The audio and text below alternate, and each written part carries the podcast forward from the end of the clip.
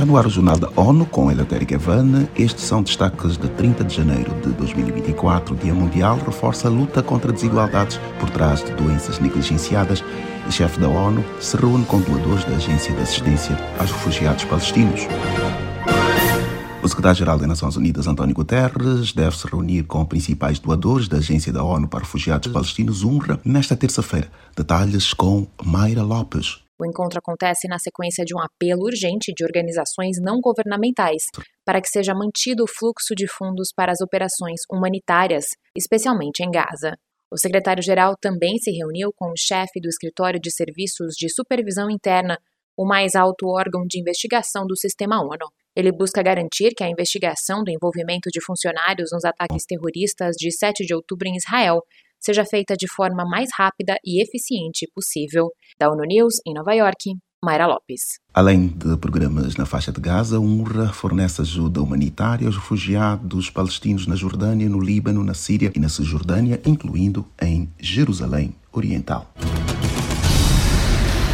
O promotor-chefe do Tribunal Penal Internacional TPI, Karim Khan, apresentou nesta segunda-feira um relatório sobre a situação em Darfur, no Sudão, aos membros do Conselho de Segurança, com base em missões de investigação em campo, cobrindo o período de agosto de 2023 a janeiro de 2024. O documento afirma que vidas inocentes são perdidas e o Sudão está à beira do colapso. O relatório ressalta ainda que violações do direito internacional humanitário não são isentas de consequências para os responsáveis, em especial em situações em que inocentes civis e estruturas protegidas são continuamente alvo de ataques, como ocorre no atual conflito. Dentre as atrocidades em curso no país, marcado pela guerra entre o exército e forças de apoio rápido, o escritório do promotor definiu como prioritários os crimes de violência sexual e de género.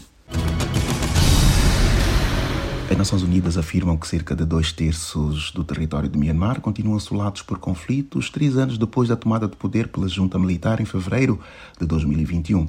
Nesta terça-feira, o alto comissário da ONU para os Direitos Humanos, Volker Turk, disse que a comunidade rohingya foi duramente atingida pelos confrontos armados envolvendo a junta militar e os grupos da oposição. O chefe dos direitos humanos declarou que o Estado Rakhine foi particularmente assolado desde que os combates recomeçaram em novembro passado.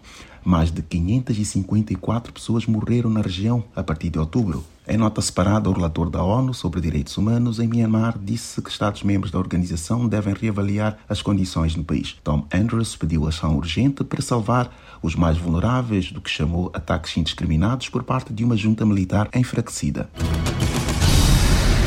O Dia Mundial das Doenças Tropicais Negligenciadas é assinalado todos os anos em 30 de janeiro. Para marcar a data, em 2024, a Organização Mundial da Saúde, OMS, pede que líderes e comunidades de todo o mundo se unam e atuem para enfrentar desigualdades que impulsionam estas enfermidades. Acompanhe os detalhes com Felipe de Carvalho. Segundo a agência, as doenças tropicais negligenciadas, DTN, são parte de um ciclo vicioso de doença e pobreza que afeta 1,6 bilhão de pessoas nas comunidades mais vulneráveis do planeta.